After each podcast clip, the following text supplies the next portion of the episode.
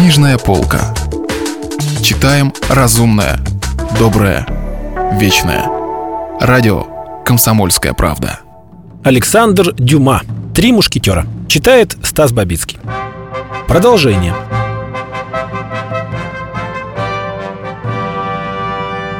В тот же день юноша пустился в путь со всеми тремя отцовскими дарами, состоявшими, как мы уже говорили, из 15 IQ, коня и рекомендательного письма господину де Тревилю. Советы, понятно, не в счет.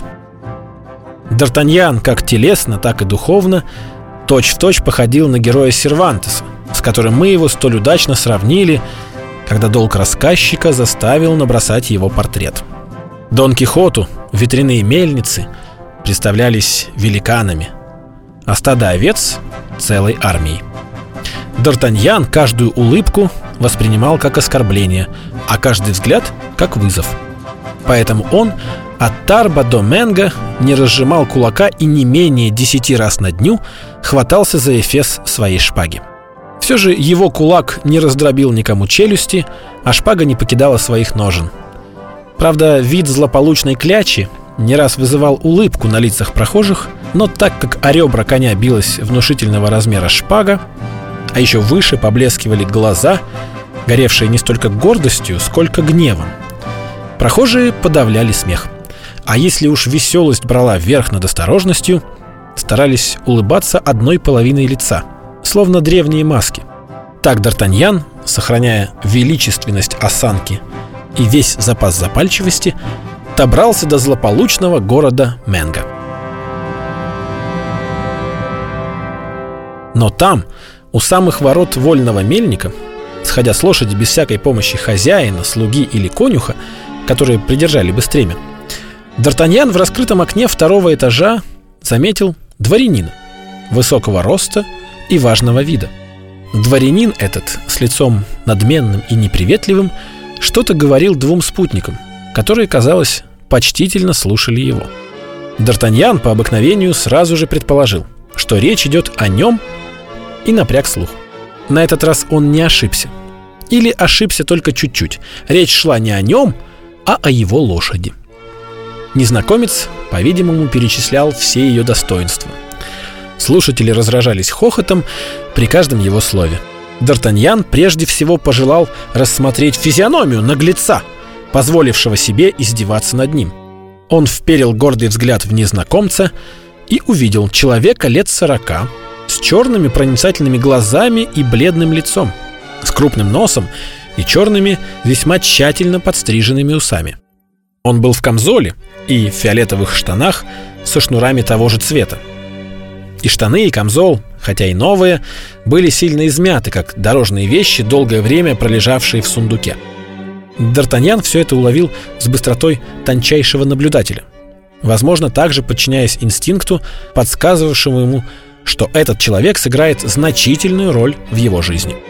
Итак, в то самое мгновение, когда Д'Артаньян остановил свой взгляд на человеке в фиолетовом камзоле, тот отпустил по адресу Биарнского Мерина одно из своих самых изощренных и глубокомысленных замечаний. Слушатели его разразились смехом, и по лицу говорившего скользнуло, явно вопреки обыкновению, бледное подобие улыбки. На этот раз не могло быть сомнений. Д'Артаньяну было нанесено настоящее оскорбление. При исполненной этого сознания он глубже надвинул на глаза берет и, стараясь подражать придворным манерам, который подметил в Гасконе у знатных путешественников, шагнул вперед, схватился рукой за эфес шпаги и подбоченился другой.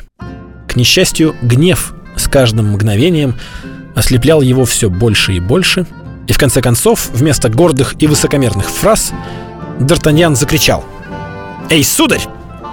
Да, вы, прячущийся за тем ставнем, соблаговолите сказать, над чем это вы смеетесь? И мы посмеемся вместе!» Знатный проезжий медленно перевел взгляд с коня на всадника. Казалось, он не сразу понял, что это к нему обращены столь странные упреки. Затем, когда у него уже не могло оставаться сомнений, брови его слегка нахмурились, и он, после довольно продолжительной паузы, ответил тоном полным непередаваемой иронии и надменности. «Я не с вами разговариваю, милостивый государь». «Но я разговариваю с вами!» — воскликнул юноша, возмущенный этой смесью наглости и изысканности, учтивости и презрения. Незнакомец еще несколько мгновений не сводил глаз с Д'Артаньяна, а затем, отойдя от окна, медленно вышел из дверей гостиницы и остановился в двух шагах от юноши, прямо напротив его коня. Его спокойствие и насмешливое выражение лица только усилили веселость его собеседников, продолжавших стоять у окна. Д'Артаньян при его приближении вытащил шпагу из ножен на целый фут.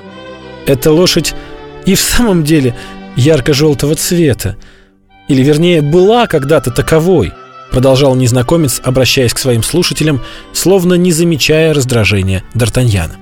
Этот цвет, весьма распространенный в растительном мире, до сих пор редко отмечался у лошадей. «Смеется над конем тот, кто не осмелится смеяться над его хозяином!» — воскликнул в бешенстве Гасконец. «Смеюсь я, сударь, редко», — произнес незнакомец. «Вы могли бы заметить это по выражению моего лица, но я надеюсь сохранить за собой право смеяться, когда пожелаю». «А я не позволю вам смеяться, когда я этого не желаю!» — воскликнул Д'Артаньян. «В самом деле, сударь, Переспросил незнакомец еще более спокойным тоном. Что ж, это вполне справедливо. И, повернувшись на каблуках, он направился к воротам гостиницы.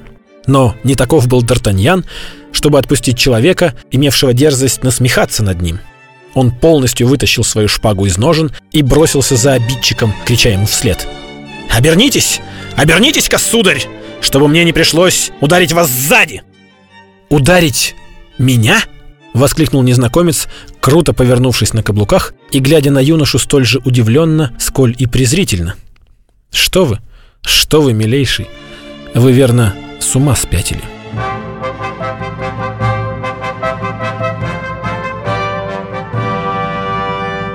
Продолжение романа слушайте завтра.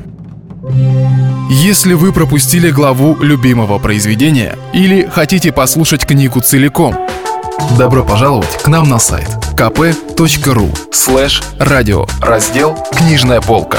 Книжная полка. Читаем разумное, доброе, вечное.